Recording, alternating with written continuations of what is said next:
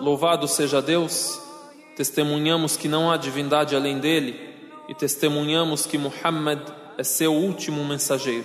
Só a Deus adoramos, só dele imploramos ajuda e rogamos a ele que nos guie à senda reta, o caminho dos profetas a quem ele elegeu para orientarem os seres humanos.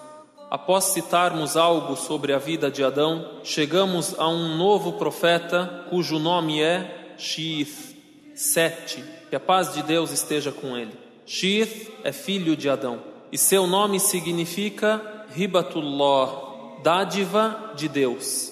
E foi denominado assim porque Deus o dadivou a Adão depois da morte de Rebil, Abel, que a paz de Deus esteja com ele.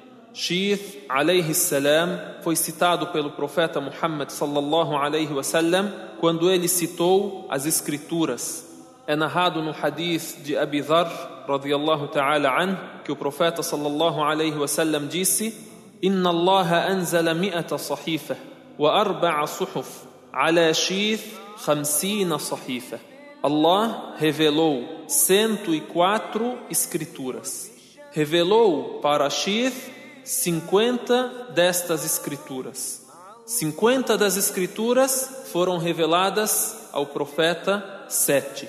Já naquela época, o ser humano necessitava de muita orientação, de lei. Por isso, Deus revelou várias escrituras a Shith, que a paz de Deus esteja com ele. E Adão recomendou a profecia ao seu filho Shith antes da sua morte. Nos é narrado que quando a morte veio a Adão, ele recomendou a seu filho Shith e o ensinou as horas da noite e do dia. O ensinou a adoração nestas horas e também o informou sobre o acontecimento do dilúvio. E assim Shith herdou a profecia de Adão. Ensinava a orientação de Deus aos seus irmãos, aos seus filhos, a todos os humanos. E também sentenciava entre eles com justiça. Era profeta era juiz, era orientador dos humanos depois de seu pai, Adão, que a paz de Deus esteja com todos eles. E nos é narrado que naquela época a corrupção se difundiu entre os que viviam junto com Caim.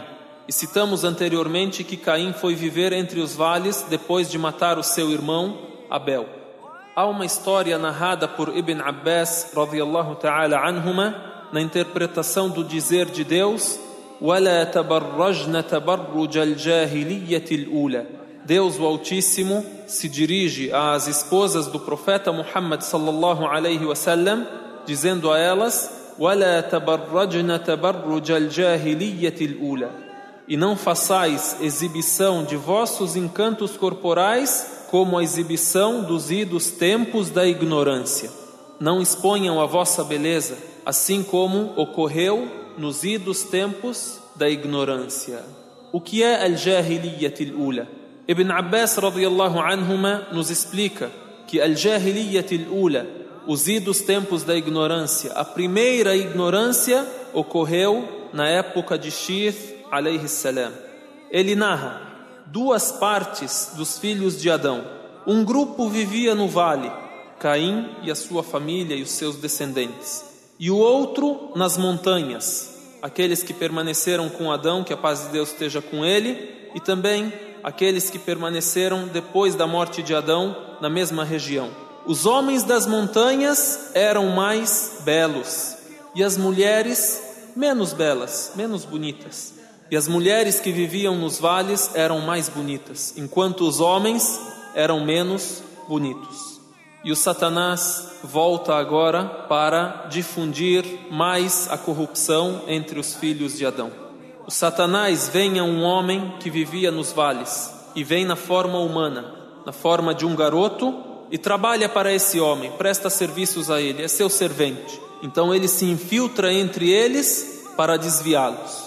E durante o seu trabalho com esse homem, inventou um instrumento que era parecido com aquele usado pelos pastores de ovelhas, tipo uma flauta, um instrumento musical, e começou a fazer um som que jamais as pessoas tinham ouvido, um som que atraía e distraía as pessoas.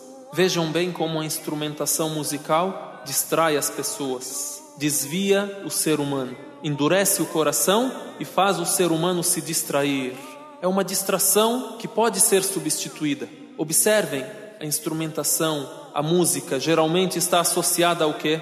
À bebida, à dança, ao exibicionismo do corpo, à nudez, à mistura entre sexos e assim por diante. Sempre devemos associar a ação ao seu devido benefício e ao seu devido prejuízo para sabermos se é lícito, se é ilícito, se é uma ação que vai nos trazer benefício, se é uma ação que vai nos prejudicar. E assim o Shaitan começou a tocar para os habitantes dos vales, e o som da música começou a chegar às montanhas.